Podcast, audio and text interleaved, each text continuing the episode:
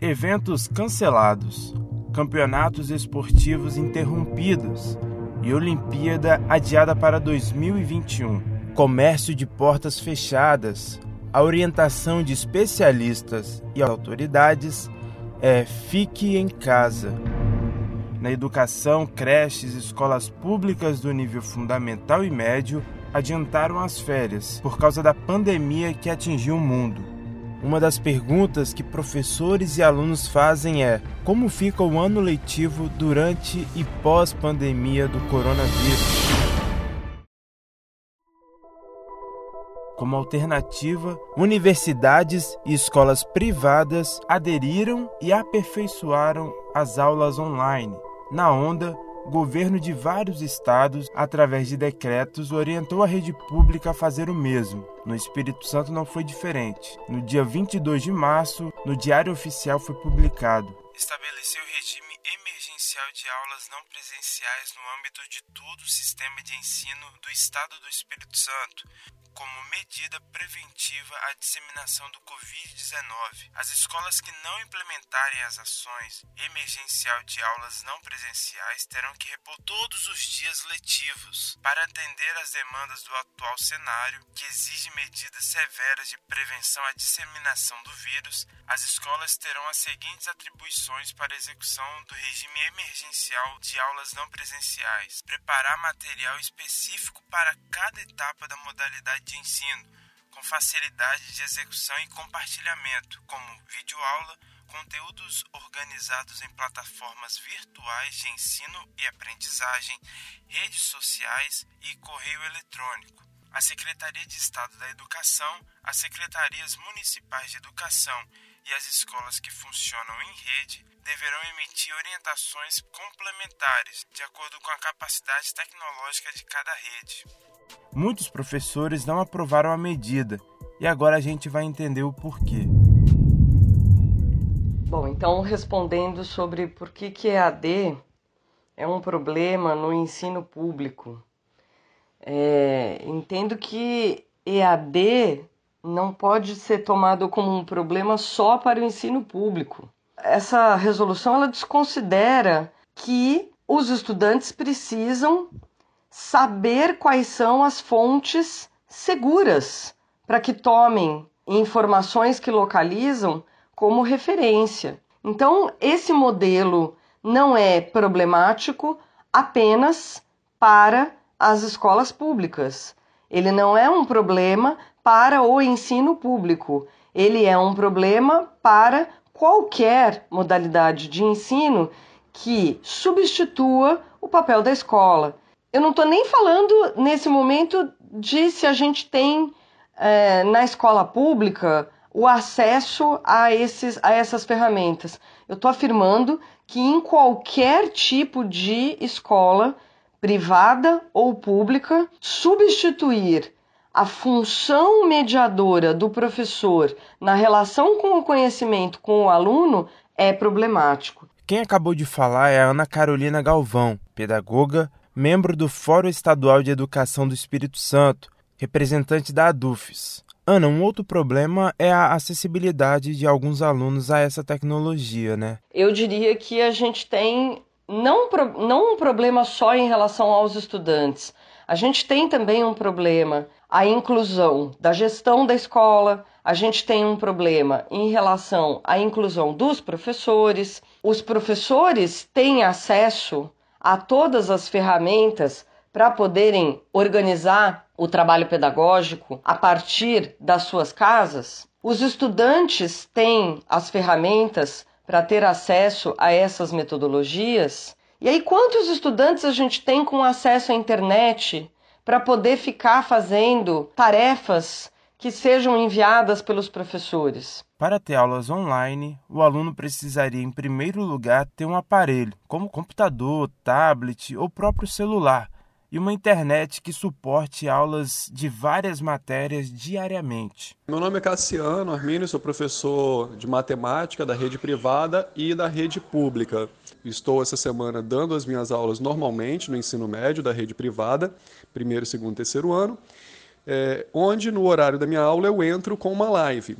Essa live ela é possível de acontecer porque os meus alunos da rede privada eles têm é, acesso à rede, à internet em suas casas e eles têm também equipamento que possibilita esse acesso. Não temos assim nenhum caso onde o aluno não tenha esse, esse acesso. Com isso, o conteúdo ele consegue, a gente consegue continuar com o conteúdo normalmente e manter o calendário letivo como já estava previsto desde o início do ano. Na escola que eu trabalho, por exemplo, eles me dão um iPad para eu trabalhar. Então, eu não tenho livro físico, eu tenho livro digital. Então, cada professor recebeu um iPad para trabalhar. Na rede pública, eu creio que não tenha condições de atender a totalidade dos alunos. Sobre essa questão de consumo de dados, é muito importante. Esse é o mestre em Ciências da Computação e professor Otávio Lube. Né? A gente está na era aí da videoconferência,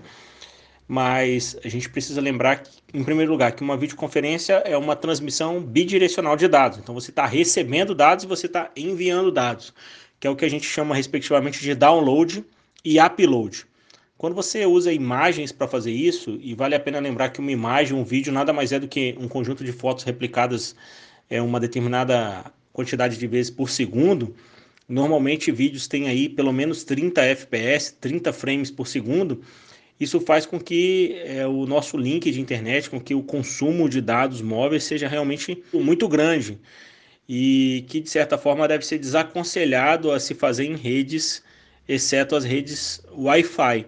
Vale lembrar que a internet ainda não é um meio tão acessível principalmente nas classes D e E. Segundo o IBGE, na última pesquisa feita, apenas 48 têm acesso. Quando a gente vai olhar para as áreas rurais, o número também não chega à metade, 41%. Quando falamos de alunos de escola pública, um quarto dos alunos não tem acesso a essa tecnologia. Na maioria dos casos, o consumo é maior nos pacotes de banda larga, aquela internet do plano de telefonia, 71,8%. O 4G nosso hoje atinge aí velocidade de até 10 megabits por segundo. Isso faz com que, por exemplo, a gente consiga transmitir numa ligação de áudio e vídeo aproximadamente somando download e upload 1 megabit por segundo. Isso vai consumir, um, por exemplo, 1 gigabyte de dados é, de um plano de, de alguma operadora em no máximo aí no máximo uma hora, ou seja, você vai estar consumindo um gigabyte de dados em uma hora de conversa em vídeo, considerando também a otimização que os que os aplicativos têm hoje em dia. Então, assim, a recomendação é que se faça conversas com vídeo somente quando você estiver nas redes Wi-Fi, né, deixar as redes 4G e quando precisar fazer uma conversa em redes 4G, você retira o vídeo, deixa só o áudio que aí o consumo vai ser bem menor, mas é preciso lembrar aí que se você tiver 1 GB de dados, esse gigabyte vai ser consumido em menos de uma hora para quem está usando aí uma conversa com vídeo no WhatsApp, no Skype ou em outra ferramenta aí de conversação em tempo real. Sem acesso de qualidade, os alunos ficariam atrasados no conteúdo. Com isso, uma série de problemas, inclusive no Enem. A gente sabe que existe é, a exclusão digital, onde vários alunos não têm uh, aparelhos para se conectar e não têm também internet em seus domicílios. Então, para a realidade da rede pública, vai ter que ser repensado isso. Será que o Estado ele criaria polos de acesso onde o aluno iria até esses polos para poder acessar? Será que uh, o, o, governo do Estado ele vai disponibilizar, de repente, um equipamento para o aluno? Será que ele vai é, disponibilizar de forma impressa, eu creio que não tenha condições de atender a totalidade dos alunos. Então isso vai ter que ser bem pensado, como que vai ser a implementação. Uma escola pública de Vitória prometeu criar uma plataforma para os alunos terem aulas à distância, mas esse tipo de solução não é tão simples em outras escolas, que passam por outros problemas. 400 e poucos alunos no turno matutino, todos num espaço. A escola é pequena, não tem quadra, nossa quadra ainda por cima tá, tá quebrada, porque a escola é, estava em reforma e até hoje não, não foi feita a quadra, então a gente está com os espaços reduzidos e, e, isso dificulta muito né, é, normalmente já a convivência.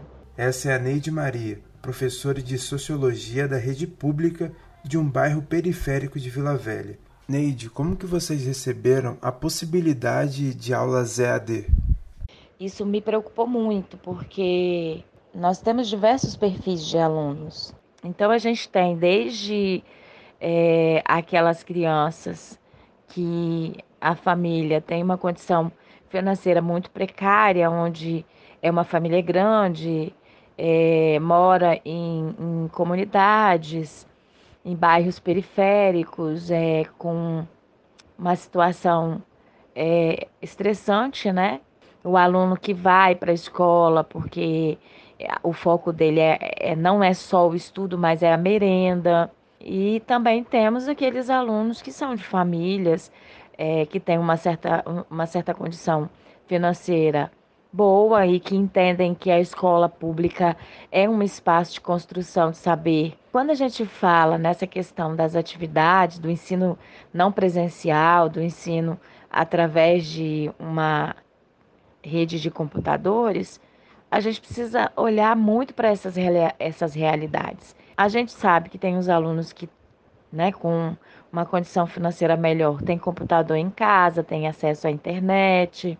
O problema são aqueles alunos que não têm o básico, né, que são é, moradores que muitas vezes a, a própria escola é, se mobiliza em torno para tentar ajudar as condições financeiras dessas famílias. Então, esses alunos eles acabam ficando prejudicados é, porque não vão receber o mesmo ensino que aqueles que têm. Qual é a qualidade né, desse estudo? Ninguém é, é contra o ensino EAD, né? Mas a gente quer saber qual a qualidade, qual o percentual desse ensino à distância. Então, a gente tem muito medo de se tornar uma precarização da própria escola pública, né?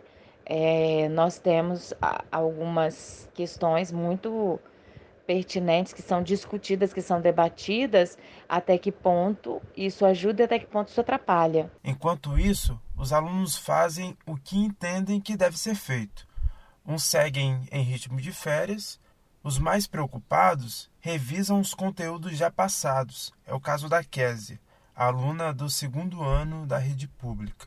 Kézia, é, como que está sendo sua quarentena estudando? Como é, do último, até o último dia de aula, os professores já tinham chegado a passar alguns conteúdos, a gente não chegou a fazer tantas avaliações, mas até os últimos conteúdos passados, é, eu costumo é, reler alguns textos, rever alguns documentários que foram passados, é, refazer alguns exercícios é, e revisando mesmo o conteúdo que foi passado. Porque eu acredito que quando eu voltar, quando as aulas norma, é, se norma, voltarem ao normal, é, os professores já vão ter um curto tempo para rever esses conteúdos. Né? Eles vão, vão procurar passar para os próximos conteúdos e as próximas avaliações. Então, se eu, é, se eu tiver esse conteúdo em mente, eu não vou precisar gastar tanto tempo é, com eles, né? Eu vou, já vou passar para os próximos. E você acha que quando voltar às aulas vai ser um pouco corrido assim para os alunos, professores? Sim, eu acho que vai estar tá, vai tá um caos, né? Porque pelo menos na minha escola a gente tem um sistema bem rígido, né? De, as provas são sempre marcadas, a semana de provas e o simulado. Eu acho que vai estar tá atrasado bastante. Eu acho que vai ter muito pouco tempo para a gente é, rever os, os novos conteúdos e fazer as novas avaliações.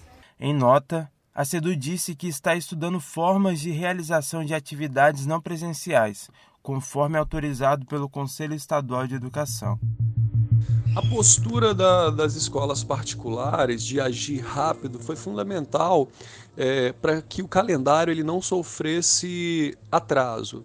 Então as escolas rapidamente se mobilizaram, migraram para a plataforma Google Classroom, Google Sala de Aula, e continuaram seus conteúdos. Isso foi fundamental então para que o aluno ele não fique ocioso nesse momento de quarentena e para que ele consiga continuar o seu conteúdo tendo em vista que não sabemos se as provas que acontecerão esse ano serão ou não adiadas, por exemplo, o Exame Nacional do Ensino Médio, o Enem, para os alunos que estão no terceiro ano. Então, os alunos continuam praticando, continuam é, vendo conteúdo e não tiveram perda. É, a gente precisa pensar a tecnologia, pensar esses espaços, mas também pensar quem é o nosso aluno e quais são as condições que esse aluno tem para que o ensino dele também não seja um ensino que perca qualidade, que ele não possa, é, ao adentrar aí, né, a vida cotidiana, ter acesso aos espaços que todos os outros alunos vão ter. Vamos pensar de uma forma mais abrangente a quem interessa oferecer uma educação massificada pelo modelo à distância.